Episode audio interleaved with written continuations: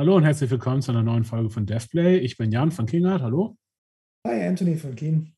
Hallo, Adrian von Black Forest Games. Und ich bin Jan von Owned by Gravity. Und äh, ja, wir haben uns heute ein Thema überlegt. Ähm, da haben wir zwischen den Aufzeichnungen angefangen zu reden und haben halt irgendwann gemerkt, hey, Moment, eigentlich sollten wir jetzt einfach stoppen und sollten das Ganze aufnehmen, weil das äh, euch vielleicht auch interessieren könnte. Und zwar sind wir darauf gekommen, dass, dass äh, Anthony und Keen Games äh, den nächsten Spiel veröffentlichen werden. Und wir haben mal gesprochen, und äh, ist das, ähm, habt ihr ein Live-Team, macht ihr Service, ist das Early Access und diese ganzen Geschichten. Und wir sind dann so ein bisschen ähm, auf das Thema gekommen, Spiele quasi zusammen mit einer Community zu entwickeln oder äh, ich sag mal, Spieler früh auf ein Spiel draufzulassen, weil dann vielleicht bestimmte Sorten von Spielern kommen, die vielleicht besonders ähm, engagiert sind oder besonders sich gut mit dem Genre auskennen und äh, ja, was sind da so die Erfahrungen und was könnten da die Vorteile sein, warum man das macht. Vielleicht legen wir mit dir los, Anthony. Ähm, warum habt ihr euch dazu entschlossen? Warum Early Access und warum nicht einfach ein Spiel ähm, ähm, ein Jahr später oder sowas äh, voll veröffentlichen? Also ich meine, wir planen natürlich auch irgendwann einen vollen Release dann zu machen. Planen überhaupt erstmal einen Early Access Release zu machen, doch ist ja nicht offiziell, was es wird, aber ähm, werden das jetzt langsam mal äh, lostreten, die ganze Nummer. Ja, also für uns äh, war die Erfahrung zumindest mit den letzten Spielen, die wir so gemacht hatten, jetzt Portal Knights als ein, ein gutes Beispiel, ähm, sehr positiv halt, näher dran zu sein an der Community. Wir sind auch in Early Access gegangen auf PC und haben dann später erst äh, eine Veröffentlichung auf, auf, Konsolen gemacht und äh, auf anderen Plattformen. Ähm, der, der, Vorteil ist halt einfach ähm, gegenüber dem Modell, was wir früher immer gefahren haben, da war es dann noch normal, Spiele nur in Boxen zu veröffentlichen und dann war die Sache gelaufen, ähm, äh, dass man halt eben am Spiel weiterarbeiten kann zum einen ja, und man hat halt eben einen direkten Draht zu den Spielern und kriegt halt mit, finden die das überhaupt gut, was sie da gemacht haben oder wo, wo hakt es bei den Leuten. Und das halt überhaupt erstmal irgendwie in einen, grünen Bereich sozusagen zu bringen, also versuchen natürlich was zu launchen, was sich wie ein ordentliches Spiel dann auch äh, darbietet und nicht wie ein klappriges Ding, was gleich auseinanderfällt. Aber ähm, das ist, glaube ich, eine extrem große Menge wert. Ich meine, kann man natürlich auch sagen, machen wir Closed Betas und solche Geschichten. Hm. Also planen wir auch zu machen, unabhängig von, vom Early Access. Aber ähm, so machen es natürlich manche andere Spiele und gehen dann direkt in den Full Release. Aber ich denke, es ist halt wirklich äh, eine Menge wert, äh, die, diese längere Testphase quasi zu haben. Plus auch dafür zu sorgen, Early Access drückt ja auch so ein bisschen aus, okay, also die, die komplett Casual-Spieler, die noch gar nichts mit der Art von Spiel zu tun hatten, sind vielleicht eher vorsichtig, sowas gleich zu nehmen. Und man, man trifft halt mehr so ein bisschen den Kern von der Zielgruppe, die man ja. eigentlich versucht zu erreichen, und dann sagt, okay, das ist eh mein Ding, das probiere ich aus, ja. Und damit halt auch ja, gezielteres Feedback zu kriegen und das Ding halt runterzumachen, bevor man wirklich in Voll-Release geht, dann am Ende des Tages. Ja. Ich glaube, das ist ein wichtiger Punkt, ne? dass halt sozusagen das, das Publikum, was man mit einem Early Access kriegt, halt ein anderes ist, als was man mit einem Vollrelease kriegt oder mit dem ersten Sale kriegt. Weil natürlich, ähm, ich sag mal, jemand, der sagt, ich habe da so Bock drauf, dass ich mir das in Early Access angucke, ist jemand, der höchstwahrscheinlich äh, diese Art von Spielen mag oder ähm, vielleicht euch mag, eure Spiele vorher gespielt hat und jetzt einfach sagt, ähm, ja cool, ich will da irgendwie äh, Einfluss drauf haben und ich will da irgendwie mitmachen. Ähm, wir hatten das so ähnlich natürlich immer mit äh, unseren Kickstartern, die wir in der Vergangenheit gemacht haben, weil das halt sehr ähnlich funktioniert und dann halt Leute sagen, ich weiß, dass ich ein, keine Ahnung, RTS-Fan bin oder ich weiß, dass ich diese, diese, diese Welt mag. Äh, ich back jetzt das Ganze und dann, dann gebe ich Feedback. Und wir hatten halt äh, jetzt bei Iron Harvest zum Beispiel ähm, Leute in der Community, die uns Feedback gegeben haben, die halt so abstrus äh, nischige RTS irgendwann mal gespielt haben oder die halt dermaßen viele Stunden in irgendwelche Spiele gesteckt haben, dass das halt auch wirklich so ein Wissenspool war, den wir halt intern überhaupt nicht, überhaupt nicht hätten haben können. Mhm. Ne, oder wir hatten dann irgendwie, was ich, hier den, äh, was ich, ein Company of Heroes Weltmeister da drin und sowas. Weißt du? Und dann denkst du, ja, okay, gut, das, äh, vielleicht kann der uns auch ein bisschen sinnvolles Feedback geben, wenn es um, ums Balancing geht. Ne? Absolut, ja. Also das sind so Sachen, glaube ich, die, die dann auch, ähm, auch echt cool sind, äh, so in der Entwicklung. Ähm, Aber es gibt noch einen anderen Aspekt. Okay.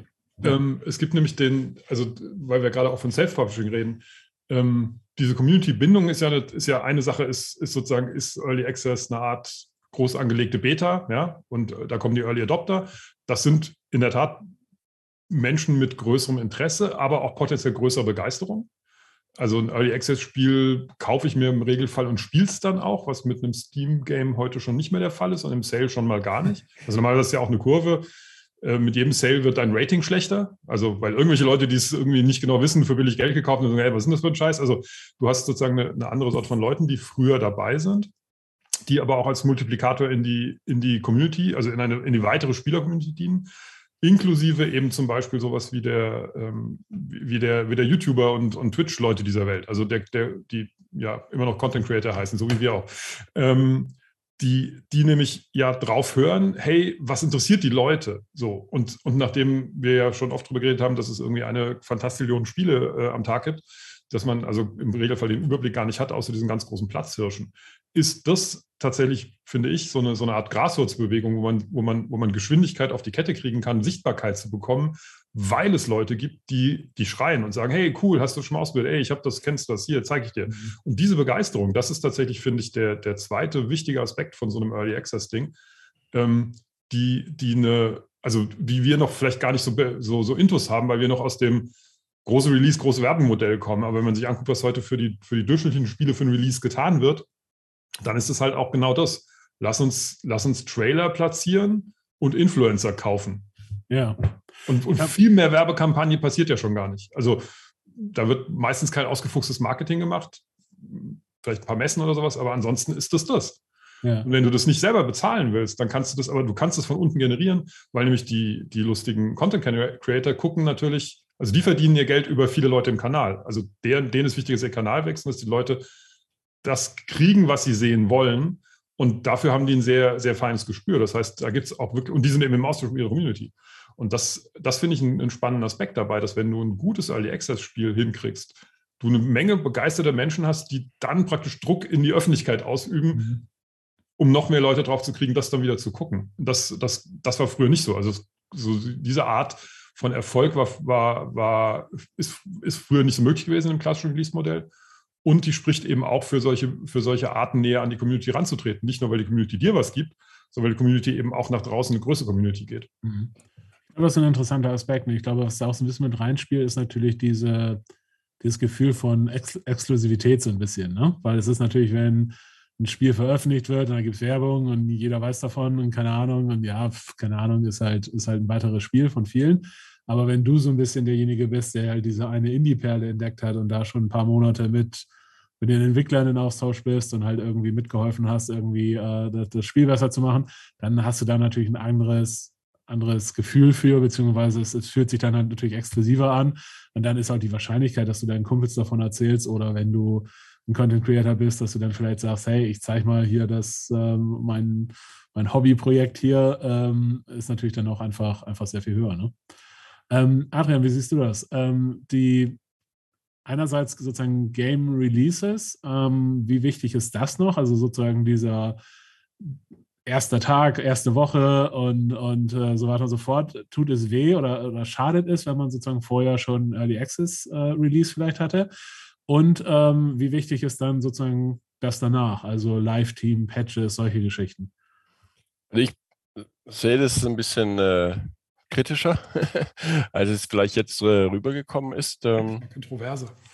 Oder kontroverser.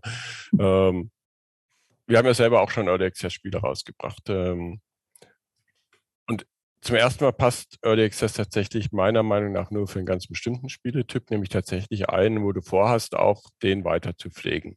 Ja, sei es jetzt, es ist ein Premium-Titel, aber du lieferst ganz viel Zeug immer nach und die Leute spielen das auch. Also jetzt so ein ähm, ähm, und es muss eine hohe Replayability haben, weil die genau. Leute, wenn die es zweimal durchgespielt haben und dann sagen wir, jetzt habe ich es zweimal durchgespielt, egal ob es besser ja, wird, ich kenne es jetzt. Ja, und egal wie toll es ist. Ja. Ja. Ähm, du musst halt eins haben, wo die Leute dran sparen, ist mal wieder spielen.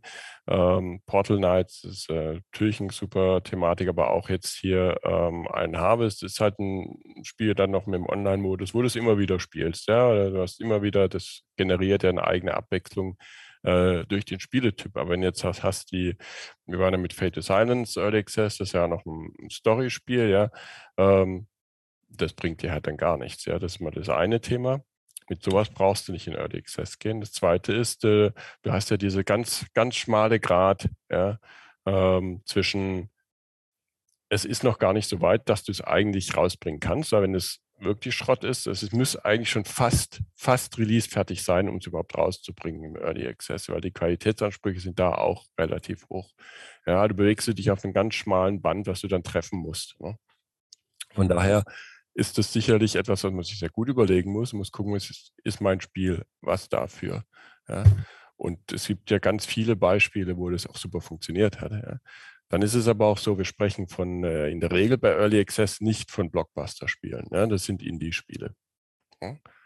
Und wenn du jetzt anschaust, wie viele waren, waren dieser super Erfolg und wie viele Indie-Spiele kommen raus, das sind ja Massen von Indie-Spiele, die, die rauskommen. Das heißt, wenn du allein von der Anzahl gehst, wie viele von diesen Indie-Spielen, die rauskommen, ja, mit ihrem Early Access wirklich erfolgreich haben, ist das äh, nochmal eine, eine prozentuale Geschichte, die man sich überlegen muss. Wobei Indie-Spiele sind natürlich 5000 Ein-Mann-Teams, ja, und wenn jetzt ein, ein professionelles Team, das ja zehn Jahre Spiele entwickelt oder 20 Jahre, hast du natürlich schon eine andere Basis, ja. Und du hast auch noch die anderen Möglichkeiten, im Hintergrund dir diese Community aufzubauen.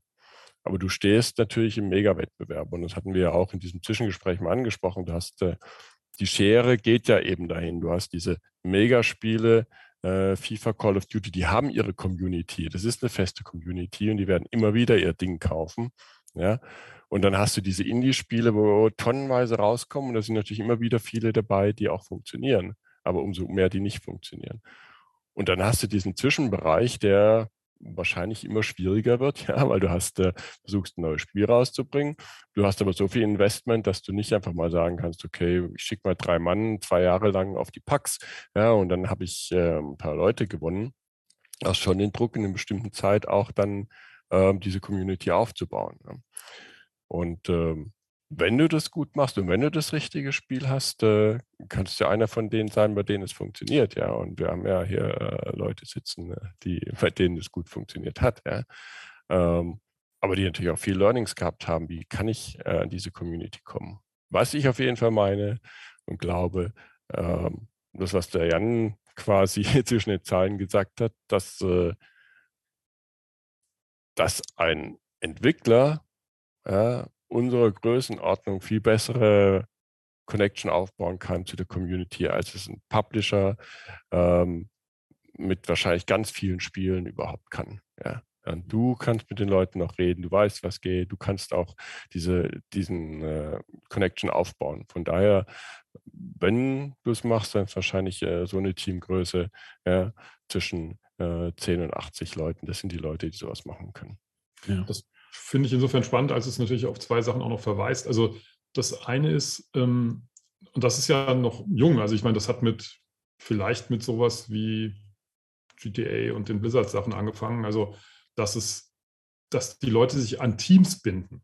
Also, dass überhaupt du als Entwicklungsstudio, der du ja eine amorphe, meistens gesichtslose Menge bist, ähm, eine, eine, eine Community-Bindung hinkriegst. Das gab, also die, die im, im, hohen Maße ja eigentlich an Titel geht. Das heißt, du musst mal mindestens zwei, drei Titel rausbringen, um zu sagen, ah, ich bin der Typ, der diese Titel rausbringt. Ja. Beim ersten ist immer so, ja, okay, wer sind die Typen? Keine Ahnung, war geiles Spiel. Ähm, das, das ist was, was, was natürlich am Entwickler hängt und, und weniger am Publisher. Also siehe Activision Blizzard, wo, wo Blizzard inzwischen nicht mehr ganz so äh, un, un widersprochen alles geglaubt wird und sie irgendwie auf Händen getragen werden, weil dann halt doch irgendwie ein Corporate-Ding dahinter steht.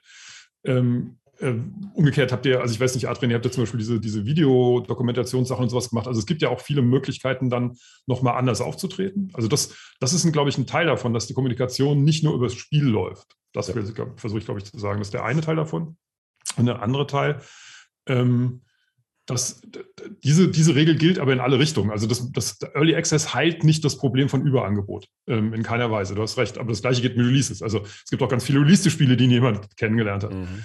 Ähm, und ich, wir haben wir es in der Pause darüber gesprochen. Ich habe lange mit Hooded Horse gesprochen, die die Manor Lords als Publisher betreuen, was so ein Ein-Mann-Projekt ist, was dann irgendwie krass durch die Decke gegangen ist, ähm, weil es halt ganz viele Content Creator aufgepickt haben. Und die haben im Prinzip auch gesagt, wir würden, also die sind sehr nett übrigens, Hooded Horse, falls ihr, falls ihr von denen was kaufen wollt, kann ich empfehlen, das ist ein super Publisher. ähm, die haben ehrlicherweise gesagt, ja, also wir können da auch nichts für, dass das so gut läuft. Wir, wir, die haben auch nicht gesagt, wir, das waren wir, voll geiles Social Media Team, sondern eher so, ja, pff, irgendwie ist das losgegangen, wir haben den Typen getroffen, wir fanden den cool, dann hat er irgendwie Videos gemacht, fanden andere Leute cool und es ging so vor sich hin, wir, wir wissen gar nicht genau, warum das funktioniert. Mhm. Also Ehrlicherweise. Ein, ein, ein Grund ist, dass es ein wirklich gutes Produkt zu sein scheint. Ja, es ist ein gutes Produkt, es hat den Nerv der Zeit getroffen, es, genau. es ist sehr schöner Content zum, zum äh, das ist ja auch wichtig, Early Access, wo wir gerade gesagt haben, diese Feedback-Schleife Richtung Content Creator. Ja gut, mach mal so wie wir ein Turn-Based-Spiel, da kannst du mal gucken, wie die Content Creator dir die Tür einrennen, damit, damit sie dir langweilige Züge von, die, die sich langsam bewegen, zeigen können. Also da gibt es natürlich auch ein eigenes, eigenes Genre mhm. natürlich von Leuten, die das machen, also da, da sind wir dann eben gut dabei, aber, aber jenseits davon pff, ja, kommen, werden wir nie auftauchen damit. Und ähm, das heißt, ist natürlich auch die Story, ne? eben weil es genau. eine Einmann-Entwicklung ist. ist es genau, es ist halt jedes Mal dieses, oh krass, das macht nur einer und dann kannst du aber lustig mit rumspielen und es passieren Effekte, die relativ schnell zu sehen sind, die eignen sich super gut für so ein Halbstunden-Stunden-Format und so. Also das hat ganz, ganz viele Aspekte, die der Mann ja gar nicht, auch der nicht beabsichtigt hat, der wollte einfach dieses Spiel machen. Ähm, aber wo man halt genau gucken muss, ist es, ist es sozusagen medial gut geeignet, um so einen Groundswell zu kriegen? Gibt es andere Community Hooks, die da drin. Und das stimmt, da bin ich sehr bei Adrian. Es gibt Spiele, die dafür nicht geeignet sind, einfach von ihrem Genre her oder von ihrer Art her. Und es gibt Spiele, die dafür besser geeignet sind. Und es gibt in der Mitte, glaube ich, ähm, und das muss man heutzutage als Spieleentwickler mitbedenken, Spiele, die geeignet wären, wo man sich gucken muss, wie kriege ich denn die Hooks in die Community? Wie kriege ich denn Sachen rein, wo die sich einbringen können oder wie kann ich was machen, wo der Content sich irgendwie anbietet dafür, dass YouTuber den äh, oder Twitch-Leute den verteilen und so. Also es sind andere Fragen, die sich plötzlich stellen, die nicht nur auf, ist es ein gutes Spiellauf drauf ja. Ist schon ja. richtig, aber ich glaube, der, der Kern ist halt wirklich, ist es ein gutes Spiel? Ich meine, natürlich, manche Genres bieten sie nicht so an, Point-and-Click-Adventure, Story-Driven. Es gibt genau einen Weg dadurch, dann, ja, wenn das einmal gestreamt wurde, warum streamt jemand ein zweites? Was macht das jetzt neu? Was, was gibt es da Neues zu sehen? Gibt es da überhaupt einen Grund für? Also dann, äh, klar, bieten sich da manche Dinge an, wo, wo mehr möglich ist und dementsprechend auch dann, ja, Influencer und so weiter mehr darauf anspringen, natürlich auch und sich auch leichter eine Community drum bauen lässt. Aber ja, also wir versuchen es schon primär vom Spiel ausgehen zu lassen, aber denken natürlich zumindest darüber nach, okay, was, was, was könnte denn alles passieren? Ähm, ich glaube, das Genre, was wir machen, bietet sich schon an äh, von, von der Sache her. Man ist jetzt nicht komplett weit weg von dem, was wir mit Portal Lights gemacht haben. Ein sehr anderes äh, Setting, aber ja, hat auch viele andere Aspekte, aber geht in die ähnliche Richtung. Das heißt, man kann da kreativ werden, man, man kann viel entdecken und solche Sachen und das ist grundsätzlich schon mal gar nicht so schlecht. Aber klar, für uns ist halt auch der Druck da, wie, wie Adrian auch schon meinte. Äh, es ist halt der Release. Also ich meine, wir können nicht sagen, naja, wir, wir machen jetzt erstmal so eine halbgare Version, die hauen wir jetzt raus. Wenn die halbgar angenommen wird da draußen, redet über den Full Release kein Mensch mehr, weil warum auch? Ja, also das ist dann irrelevant geworden. Ähm, klar gibt es auch genug Beispiele von Spielen, die sich dann äh, einfach dran festbeißen, weitermachen und dann die die Kurve kriegen, ja, also trotz äh, Community Backlash. Ich meine, äh, No Man's Sky war ein Beispiel, wo zumindest der, die Erwartungshaltung dann falsch war zum Launch, kann man sagen, und zu sagen, es wäre jetzt ein schlechtes Spiel gewesen, aber hat eine Menge Negativität abbekommen, aber dann trotzdem Kurve gekriegt, äh, indem man halt eben dann stetig dran weitergearbeitet hat und sozusagen dann da ja, die, die Promises gut gemacht hat über Zeit. Ja. Und ich denke, das kann auch gehen, muss halt nur aufpassen, dass die Puste nicht ausgeht währenddessen. Mhm. Ähm, also spannend wird es in jedem Fall. Ich glaube, die Erfahrung, die wir jetzt zumindest von Portal Lights mitgenommen haben, war sehr, sehr positiv. Also ich meine, wir hatten auch Glück, eine positive Community zu haben. Das ist natürlich auch eine heikle Nummer. Wenn das alles sehr, sehr schnell sehr toxisch werden kann heutzutage, ist natürlich auch eine gewisse Gefahr. Aber so die Sache, wie wir, was machen wir im nächsten Update? Was, was hören wir denn so alles an, an Reviews auf Steam? Was, was sagen die Leute in Foren? Äh, wir können Umfragen machen und schauen, wie die Leute ticken oder Leute direkt ansprechen, die, die herausstechen aus der Community. Haben wir alles gemacht äh, parallel, äh, unabhängig davon, dass es natürlich auch irgendwie Daten gibt, die man auswerten kann, so zum, zum gewissen Rahmen halt, also sich die Leute aufzuspielen, welche Steam-Trophies haben die Leute jetzt unlocked oder welche Klasse wurde vor allen Dingen gespielt oder sowas in der Richtung, woran hapert es dann eigentlich? Das sind halt alles ja, wertvolle Dinge und es macht halt irgendwie auch Spaß, was zu machen, was dann da draußen auch positive Resonanz findet. Ich meine, wir kriegen jetzt immer wieder nochmal irgendwelche Briefe geschickt von irgendwelchen Leuten, die sagen, ja, tolle Sache, hatten wir super Erlebnisse mit. Und das ist natürlich auch krass motivierend im Gegensatz zu früher, wo man ein Spiel in eine Box gepackt hat und es steht dann im Laden, dann natürlich ist cool, du gehst in den Laden, fasst das Ding an ja, und siehst dann vielleicht jemand, der, der darüber nachdenkt, es in die Hand zu nehmen. Ja. Aber wirklich so direkt da auch kontinuierlich dran weiterarbeiten zu können, was halt ein Ding ist, was wir halt auch wichtig für uns finden. A, bringt es natürlich eine gewisse Stabilität in die Entwicklung dann auch rein. Also es ist nicht so, wir haben diesen krassen Peak zum Release und danach, oh Gott, dann, dann fällt alles in sich zusammen und man muss schnell was Neues äh, an den Start kriegen, wo man dann auch äh, das Funding für secured. Sondern man kann halt einfach weitermachen und auch ein bisschen das Spiel machen, was man machen möchte, weil natürlich immer klar ist, man kann nicht alles in den Release packen, was man sich vorstellen kann. Gut, vielleicht kann es Blizzard, aber selbst die schieben Dinge nach. Und äh, ja, aber das, das ja, ist halt das Schöne daran. Irgendwann fragt man sich dann wirklich so, was machen wir jetzt eigentlich als nächstes? Lass doch mal schauen, was die Community sagt, so in der Art. Und das, das ist einfach als Entwickler für mich einfach ein super Zustand, den, der mir einfach eine Menge Spaß macht bei der Entwicklung. Und ich meine, und man lernt ja auch dazu, weil man jetzt halt wirklich nicht mehr spekulieren muss, sondern man sieht, wer spielt die Spiele, man sieht, wie spielen die Leute die Spiele, man sieht, was macht den Leuten Spaß, was nicht. Ja. Und dann kann man natürlich auch auf einmal bessere Dinge machen, als man äh, vielleicht drei Jahre vorher sich überlegt hat, als man angefangen hatte, das Spiel zu entwickeln. Ne? Wobei das ja jetzt unabhängig vom Early Access ist. Ne? Das hast du ja, ja grundsätzlich stimmt, bei jedem Spiel, wo du einfach eine lange Dauer hast. Ja. Ne? Aber ich glaube, der große Unterschied beim Early Access ist halt so ein bisschen die Erwartungshaltung, ne? weil du halt, wenn du einen Early Access Release machst, dann hast du vielleicht erstens andere Spieler und zweitens ist den Spielern halt auch klar, okay, das Ganze ist noch nicht fertig, da kann noch was kommen und keine Ahnung. Und äh, wenn ich einen Bug entdecke, ist es nicht, oh, what the fuck, wie, wie kann hier ein Bug drin sein, das ist ein fertiges Spiel, sondern das ist mehr, juhu, ich habe einen Bug gefunden, den kann ich mhm. reporten, so ungefähr. Und das ist halt ein ganz anderes Mindset natürlich erstmal. Ne? Jetzt muss man das noch ergänzend sagen, weil wir das die ganze Zeit so tun, als ob es das nicht gäbe. Früher, weil wir immer von früher reden, im, im frühen Early Access, war Early Access ein Mittel, um Geld zu verdienen und das ja. Spiel weiter zu finanzieren. Ich glaube, das ist was, was man heutzutage nicht mehr machen sollte. Äh, nee, das ist wirklich ein sehr klar, kleines ja. Team ist. Also zu denken, ja. ich hau das auf Early Access und dann finanziert es mir jeden Monat mein Team, das, das würde ich nicht tun. Ja. Nee, das nicht. Glaub, also, wir haben schon die Finanzierung, um das Ding weiterzuentwickeln, auch wenn wir kein Geld verdienen. Natürlich nicht ewig, aber also das ist auch was, wo wir halt natürlich. Also es wird, es wird ein Teil der Entwicklungsphase. Müssen, was, wir, was wir liefern am Ende noch. Das ist nicht, jetzt ja. kauft der Early Access, ist auch immer eine Riesenangst, aber Portal Lights war das so, erst, ah, das Spiel ist tot, ja, kommt eh nichts mehr, könnt ihr, braucht er nicht mehr kaufen oder so.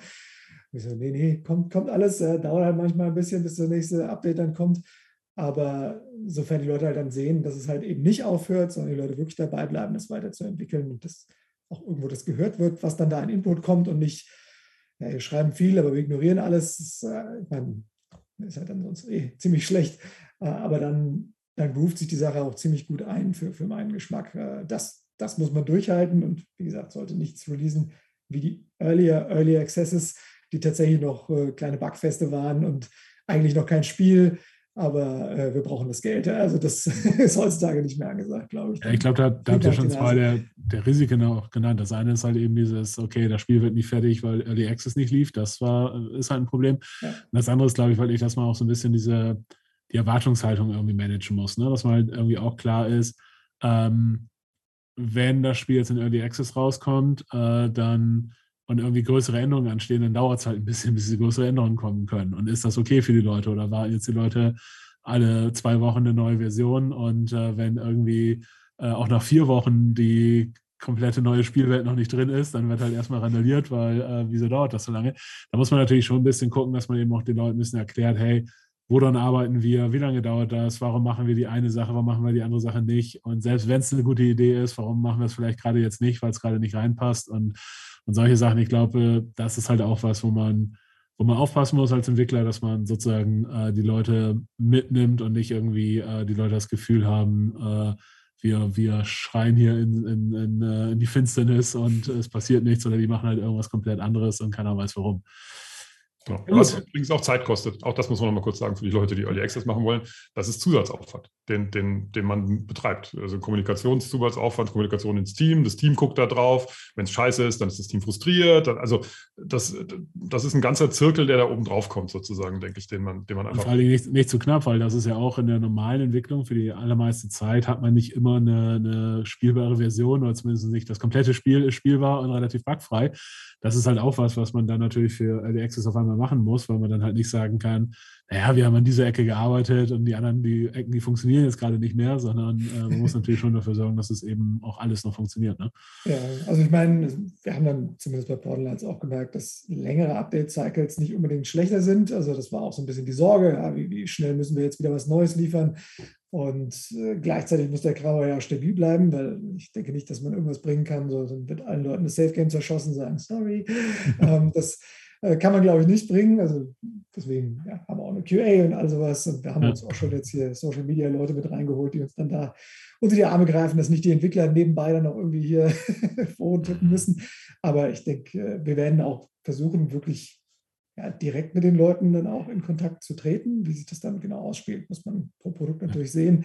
Aber das ist ja gerade auch das, das Reizvolle für Leute, die dann eben sich in solche Spiele einkaufen und darauf setzen. Na, man geht einen gewissen Vertrag ein mit den Leuten. Na, so, wir versprechen euch X, ihr erwartet Y. Na, wie, wie können wir das sozusagen äh, so am Laufen halten, dass das keiner unzufrieden ist am Ende des Tages? Aber das ist halt eben das, das Gute einer Entwicklung größer wie, wie wir.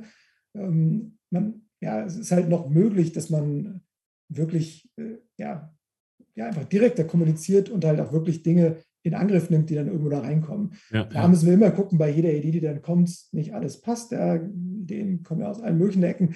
Aber wir gucken halt ja, was ist deckungsgleich mit dem, was wir eh schon irgendwie in Diskussion hatten hier und picken dann die Sachen, die sozusagen am, am attraktivsten und dann natürlich auch am meisten urgent aussehen. Aber im Gegensatz zu größeren Firmen, die dann halt mehr Firewall im wahrsten Sinne sozusagen zwischen den Entwicklern und der Community haben, einfach aus allen möglichen Gründen, Liability und was ich noch alles.